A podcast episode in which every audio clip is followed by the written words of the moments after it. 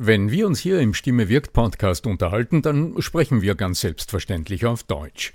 Wie geht's dir mit anderen Sprachen? Sprachenlernen ist heute so wichtig wie nie zuvor. Und deshalb freut es mich so sehr, dass die Sprachenlernplattform Bubble in den nächsten Wochen diesen Stimme wirkt Podcast unterstützen wird. Mit Bubble hast du Zugang zu 14 verschiedenen Lernsprachen. Du kannst Bubble am Handy über die Bubble App oder über die Desktop-Version nutzen. Du wirst von muttersprachlichen Experten trainiert und du trainierst deine Aussprache mit der Spracherkennungssoftware. Die kurzen 15-minütigen Lektionen, die passen auch in deinen Zeitplan. Hast du Lust bekommen? Dann darf ich dich als Stimme wirkt Podcast-Hörer und Hörerin auf ein halbes Jahr Bubble einladen. Denn mit dem Code Stimme wirkt zahlen Hörerinnen für sechs Monate und erhalten zusätzliche weitere sechs Monate ihres neuen Bubble-Abos geschenkt. Du zahlst also für sechs Monate und lernst ein ganzes Jahr. Infos und den Code einlösen kannst du auf bubble.com slash Stimme wirkt. So, und jetzt zu unserem heutigen Thema. Ich weiß, es klingt ein wenig eigenartig, aber heute verrate ich dir, wie dir der Papst bei der Entwicklung deiner Stimme helfen kann. Kleiner Hinweis, es geht um deine Vorstellungskraft und um die Akustik in sakralen Räumen. Aber was, bleib einfach dran. Der Ton macht die Musik. Der Podcast über die Macht der Stimme im Business mit Arno Fischbacher und Andreas Giermeier. Für alle Stimmbesitzer, die gerne Stimmbenutzer werden wollen. Du fragst dich beim Hören dieses Podcasts gerade, ob ein Coaching mit dem Arno Fischbacher dir genau jenen Anstoß vermitteln könnte, den du gerade brauchst? Der einfachste Weg, das herauszufinden, ist unser Gespräch. Geh auf arno-fischbacher.com und such dir einen passenden Zeitpunkt für unser Telefonat. Ich freue mich auf dich. Sehr, sehr gerne. Lasse ich mich richtig reinfallen in diese wunderbaren Stimmen, die einen so des Abends vielleicht durch eine wunderschöne Dokumentation durchbegleiten. Diese Art und Weise, wie diese Menschen ihre Stimmen nutzen, wie sie diese Intonation wirklich einsetzen, wie sie einen irgendwo mit der Stimme berühren können und dabei lernen wir auch noch ganz viel. Insofern, lieber Arno Fischbacher, was machen diese Profisprecher denn anders und was können wir davon für unseren Businessalltag denn lernen? Ja, lieber Andreas, ja, das, was Sie anders machen, das ist, dass Sie eine ganz bestimmte Technik des Sprechens anwenden, die ich jetzt gerade nicht anwende, nämlich raumfüllend zu sprechen. Sie wenden die Technik des Echo-orientierten, des Nachhall- orientierten Sprechens ein. Und das ergibt diesen Raum um die Stimme, diesen Raum, der dich als Zuhörerin, als Zuhörer in das Geschehen hineinsaugt, gewissermaßen hineinnimmt in einen Hörraum. Und das ist eine, eine, eine spezifische Technik, die ja gute Sprecher auszeichnet und die in jedem guten Stimmtraining und in jedem äh, professionellen Sprechertraining eine wichtige Rolle spielen soll. Und jetzt die Folgefrage natürlich, wie erlerne ich oder wie übe ich das? Und welche Wirkung erreiche ich damit? Ja. Ich meine, die Wirkung, die kann, habe ja ich am Anfang gesagt, die spürt man einfach. Ja, aber, aber das ist ja auch äh, eine hm. unglaubliche Fähigkeit, die es jetzt wahrscheinlich nicht wie ein Schalter zum Ein- und Ausschalten gibt, oder doch? Äh, ja, doch. Okay. Im Grunde, Im Grunde ja. Also das ist ja das Besondere von äh, Fertigkeiten, mhm. die du, wenn du sie erlernt hast, nutzen kannst, aber auch ausschalten kannst. Geht ja ohne weiteres. Also ich kann meine Stimme auch ganz anders nutzen und dann klingt es wahrscheinlich ein bisschen anders. Und ich bin dennoch in der Lage, im nächsten Moment umzuschalten und meiner Stimme, meinem sprecherischen Ausdruck einen anderen Charakter zu geben. Der passt nicht immer, der ist wahrscheinlich auch nicht für alle Gelegenheiten, also zu sagen, man muss immer so sprechen, wäre wär auch fatal. Allerdings manchen Menschen täte es gut, sich äh, damit näher auseinanderzusetzen, nämlich denen, die abgehackt sprechen oder die so äh, Enden, äh, also Wortenden verschlucken. Für die wäre das durchaus förderlich als Trainingsprogramm. Aber du hast mich gefragt, wie geht das? Wie bei vielen anderen Dingen äh, spielen mehrere Zugänge zusammen, um am Schluss ein Ergebnis zu bewirken. Wie immer, wenn es um die Stimme geht, beginnt es bei der Körperwahrnehmung. Denn ich erwähne es oft genug, die Stimme ist immer der hörbare Teil deiner Bewegungsmuster, also wie du dich bewegst. Und dein gestischer Raum, dein gestischer Radius, das ist eine wesentliche Grundlage für das Klangvolumen deiner Stimme, für die Tragfähigkeit und für die Modulation deiner Stimme. Also das, was ähm, ohnehin in jedem vernünftigen Zugang in der Stimmentwicklung passiert, das ist im allerersten Schritt immer zu verstehen, dass die Stimme der hörbare Ausdruck ähm, des, des Körpers ist und wie diese Mechanismen funktionieren, dass man es mal verstanden hat. Aber soweit will ich heute nicht, ausre nicht ähm, ausschweifen, soweit will ich nicht gehen. So, jetzt schauen wir aber noch mal was anderes an. Also es geht um den Raum. Das sei mal vorweg gesagt. Wenn du den Begriff gehört hast, Echo-Orientierung, Nachhallorientierung, dann ist auch klar oder dann wird vielleicht bereits verständlich, dass immer dann, wenn du und ich, wenn wir sprechen, dass unsere Stimme ja immer irgendwo im Raum sich ausbreitet, um andere zu erreichen. Und um uns, die wir da miteinander sprechen, ist dann ein Raum. Also ich sag's mal mit anderen Worten, ein Zimmer. mit Wänden, mit am Boden und mit einer Decke. Ja, die meisten verbinden ja mit, also wenn ich von Echo höre, wenn ich Echo höre, verbinden sie damit ja eher Lautstärke. Also damit, hallo Echo, so dieses, ja. Hm. naja, in einem Punkt äh, ist es so richtig, denn wie funktioniert das Echo? Du gibst einen Ton von dir, der Ton geht nach vor bis zur Felswand. Mit den beiden Händen so vorm, vorm Gesicht und, und, und dann, dann, dann schreit man so in den, in den, vielleicht in den Berg hinein und erwartet sich, dass da was zurückschallen möge. Ja? Genau, so, ja. Und das ist ja nichts anderes als die Reflexion einer Felswand. Das heißt, der Ton äh, wird ja reflektiert wie im Grunde das Licht wie alles eigentlich irgendwo, wenn wir gerade über Spiritualität reden, ja. Es wird reflektiert, das heißt, wenn du vor dir eine Wand hast und wenn immer das Echo, also das Reflexionsprinzip. Wenn du also vor einer Wand stehst und geradeaus sprichst, dann wird, ob du willst oder nicht, der Schall zurückreflektiert und kommt an dein Ohr. Nur, wer merkt das schon? Also wir sind ununterbrochen umgeben von Nachhall und von Echo. Also Echo ist natürlich ein sehr zugespitzter Begriff. In der Die meisten haben so viele Möbel in ihrem Nachhall. Raum stehen, dass es weniger Echo gibt. Ja? Das ist tatsächlich so. Also wenn du häufig in einer neuen Wohnung oder in einer wenig mit einer Wohnung oder einem Raum mit ganz wenigen Möbelstücken, dann hast du auch ein leichtes Echo. Ja? Naja, leicht ist gut. Manchmal ist es ein kräftiges ein Echo. Kräftiges Echo. Aber zumindest einen langen Nachhall. Also wenn du die Kellertreppe hinuntergehst und das ist, äh, die Kellertreppe führt dich durch betonierte Wände und durch eine gerade Decke, dann wirst du dort hören, dass sich die Akustik verändert hat. Was heißt das auf gut Deutsch? Dass du dort mehr Nachhall der Geräusche hörst.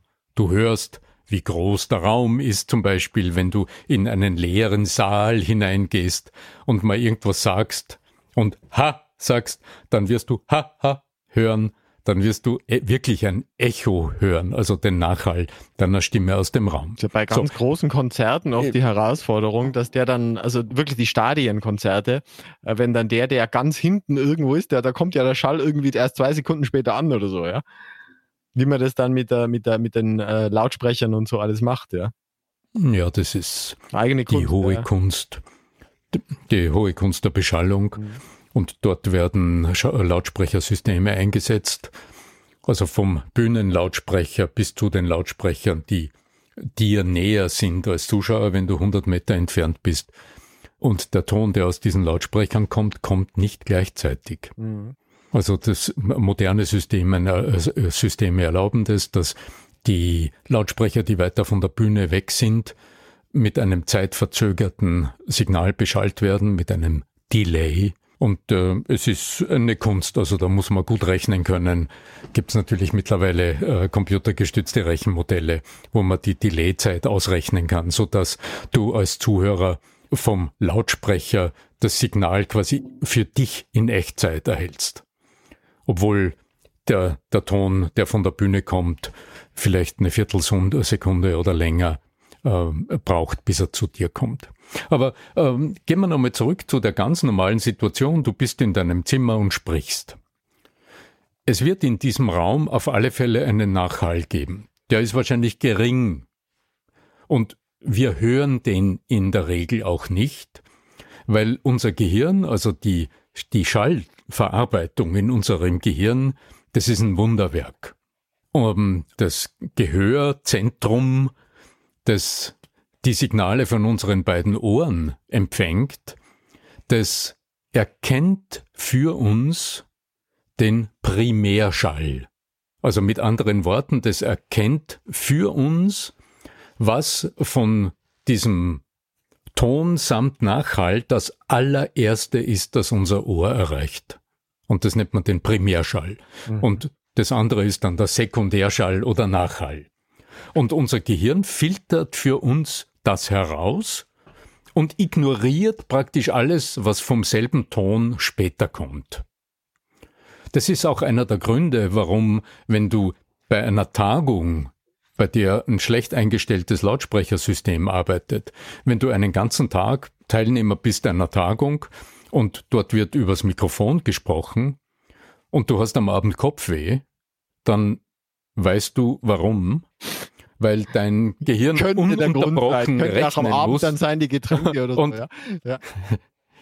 naja, aber ich sag mal, ja. bevor du noch dein erstes Glas Bier trinkst, merkst du, du hast einen Brummschädel, weil dein Gehirn eine unglaubliche Rechenleistung vollbringen musste und diese ganzen Delays da ununterbrochen herausrechnen muss. Für dich. Eine gute Beschallungsanlage, die das professionell leistet, entlastet.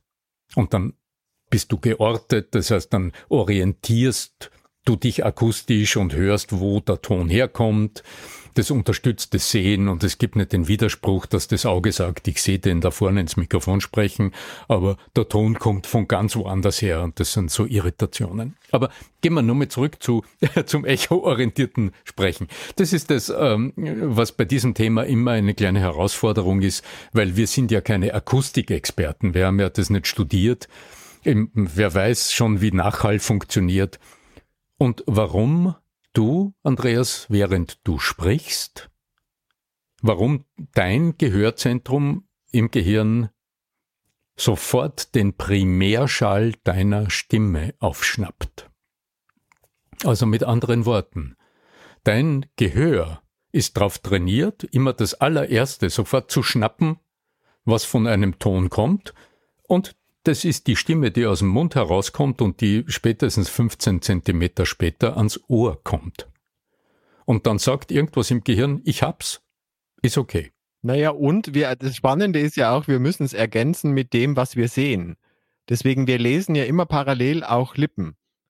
Es gibt ja manche so psychologische Experimente, wo das ein und, ein und dasselbe gesagt wird und du, du, du, äh, nur, du veränderst nur die Lippen also da einmal sagt er Mawam und einmal sagt er Nawam oder und, und beim einen Fall Nawan. Also da hörst du immer das N oder das P, also da hörst du immer andere Worte. Und Nur, wir hören das, was wir sehen. Wir hören mhm. eher das, das ist ja noch viel faszinierender. Weil da haben wir nämlich das nochmal bestätigt, wir hören was das, was wir sehen. Hast, ja. ja? Mhm. Dass es ja ein reine, ein reiner Mindfuck mhm. ist, also eine, eine Konstruktion des mhm. Gehirns. Hm.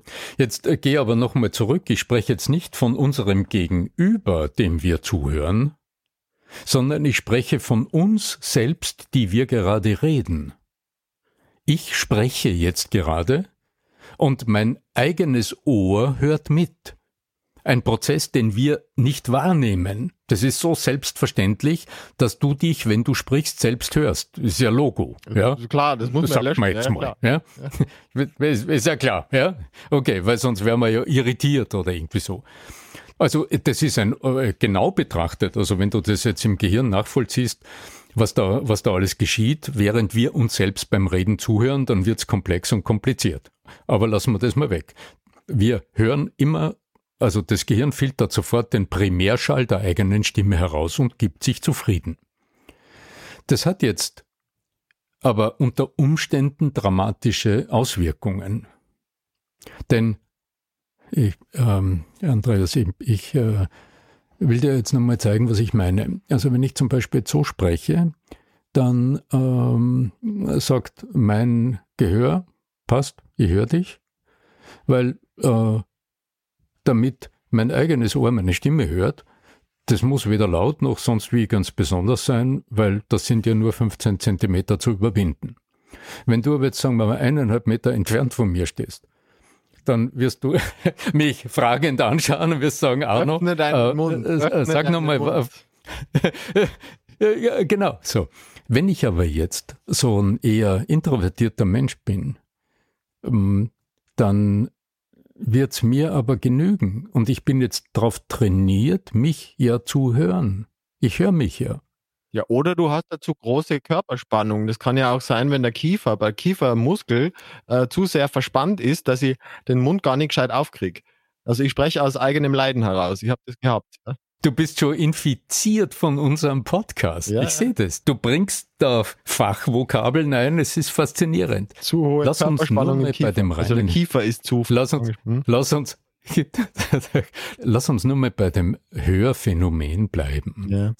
Dir wird ja schon mal aufgefallen sein, dass die Ah, ja, die extrovertierten Menschen äh, äh, malen wir ein bisschen schwarz-weiß, wenn es erlaubt ist. Dass das selten die Leisen sind. Also das sind die, die du selten auffordern musst, lauter zu sprechen. Hingegen die Menschen, die du als eher gute Zuhörer kennst, die du als eher feinfühlige Menschen kennst, als feinsinnige, als ja, sehr wahrnehmungsorientierte Menschen, ja, da wirst du vielleicht Menschen äh, äh, erleben, die dann so sprechen. Und da hat man wirklich manchmal Mühe, sie gut zu verstehen, wenn äh, im Kaffeehaus rundherum auch noch Menschen reden. Was passiert da? Naja, deren eigenes Ohr sagt, alles in Ordnung, ich höre dich. Und es ist eine Gewohnheit im Sprechen entstanden, die durch diesen kybernetischen Regelkreis des Sprechens und Hörens verfestigt ist.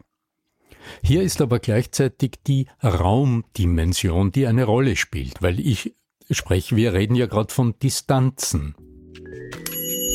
Du fragst dich beim Hören dieses Podcasts gerade, ob ein Coaching mit dem Arno Fischbacher dir genau jenen Anstoß vermitteln könnte, den du gerade brauchst? Der einfachste Weg, das herauszufinden, ist unser Gespräch. Geh auf arno-fischbacher.com und such dir einen passenden Zeitpunkt für unser Telefonat. Ich freue mich auf dich. Und jetzt darf ich die Frage stellen, weil ich nämlich Ähnliches erlebt habe. Was passiert, oder wie ich kann, ich mache eine Wie-Frage draus. Wie ist tatsächlich das Vorgehen, mhm. wenn ich in der, im Alltag oder im, im, im, mir gewohnt war, so leise zu sprechen? Weil das ist ja fast das Schwierigste überhaupt, sich sowas umzugewöhnen. Äh, vor allen Dingen, weil ich, ich habe das selber erlebt, wenn ich dann plötzlich vor Leuten sprechen soll und dann auf einmal in einer viel lauteren und deutlicher, deutlicheren Art und Weise äh, mich ausdrücken soll, dann ist es nach einiger Zeit sehr, sehr anstrengend für meine Stimme geworden. Ja, das ist, äh, siehst du, Andreas, das ist der Punkt, der wahrscheinlich falsche Technik, mich also, als ja. Coach ja. Äh, ja, aber denk dir es mal so. Als, als Coach könntest du jetzt sagen, ja, da braucht's mehr Energie, da braucht's mehr Bewegungsenergie und einfach so den Mut zu sprechen. Und jetzt sag bitte mal so einem ganz introvertierten Menschen, gib Gas. Weißt du? Jetzt kommt es darauf an, mit wem hast du zu tun. Blutdruck rauf, ja, ist wichtig. Und das, empfinde, das empfinde ich als eine hochspannende Herausforderung in der Arbeit mit Menschen. Nicht zu sagen, ich habe einen Methodenkoffer und so geht's, und das müssen wir jetzt üben und das musst du halt jetzt tun und da musst du halt aus dir herausgehen und so, ja. Und im Grunde nicht äh, Rücksicht nehmen auf den Menschen, mit dem du zu tun hast. Ja, da verweise ich gerne auf die vorherige Episode, wo wir gesprochen haben über das persönliche Coaching und den Wert eines persönlichen Stimmcoachings, ja. Ja, das ist schon recht. Also immer abgestimmt auf die Person, auf die Persönlichkeit. Wenn du es jetzt mit so einem drahtigen Kerl zu tun hast, der halt nur, weil er so viel Druck hat, eine hohe Spannung im Kiefer hat, genau. dann kannst du dort anders arbeiten, ja? Weil wir die Echo-Orientierung allerdings heute ansprechen wollen. Denk dir Kommunizieren als räumliches Phänomen. Denk dir die Stimme, die die Distanz zwischen mir und dir überwinden soll als räumliches Phänomen. Denn zwischen mir und dir, das ist eine Linie. Das ist eine Linie. Der Schall breitet sich aber im Raum aus.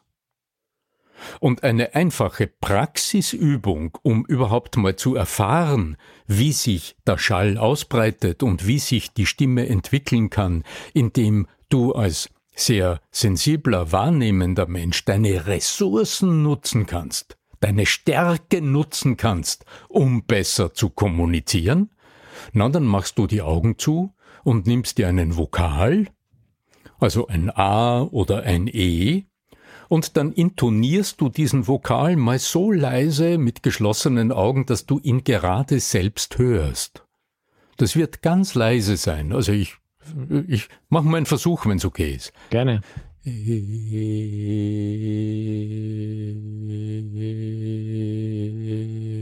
Das wäre jetzt quasi die, gerade dass ich mich selbst höre.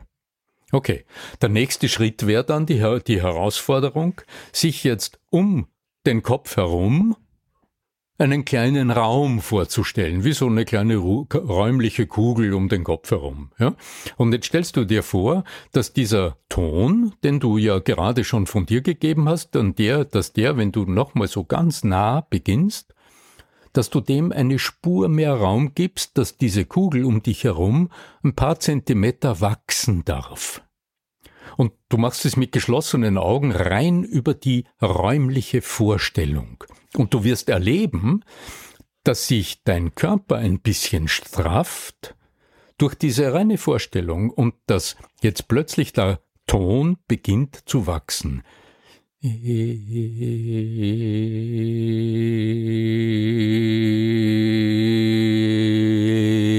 So, und das wäre nur der Beginn und du ahnst schon, wohin es geht.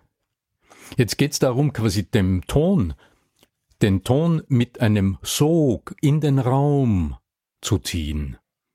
Also diesen Raum sehr behutsam, nie mit Druck, sondern den Raum vor der geistigen, also vor der mentalen Vorstellung, vor der Vorstellungskraft, den Raum zu erweitern, den dieser Ton füllt.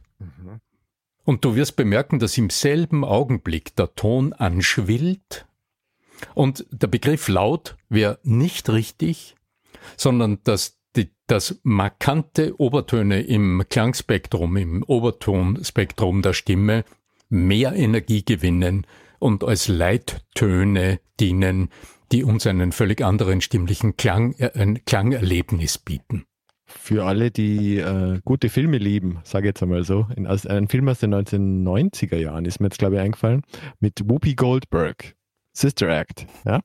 Und also im ersten Teil Sister Act und da war, kann ich mir an eine Szene erinnern mit einer rothaarigen, dünnen Nonne, vor der sie gestanden war und die hat halt eine richtig schöne, aber eben sehr leise Stimme gehabt, ja.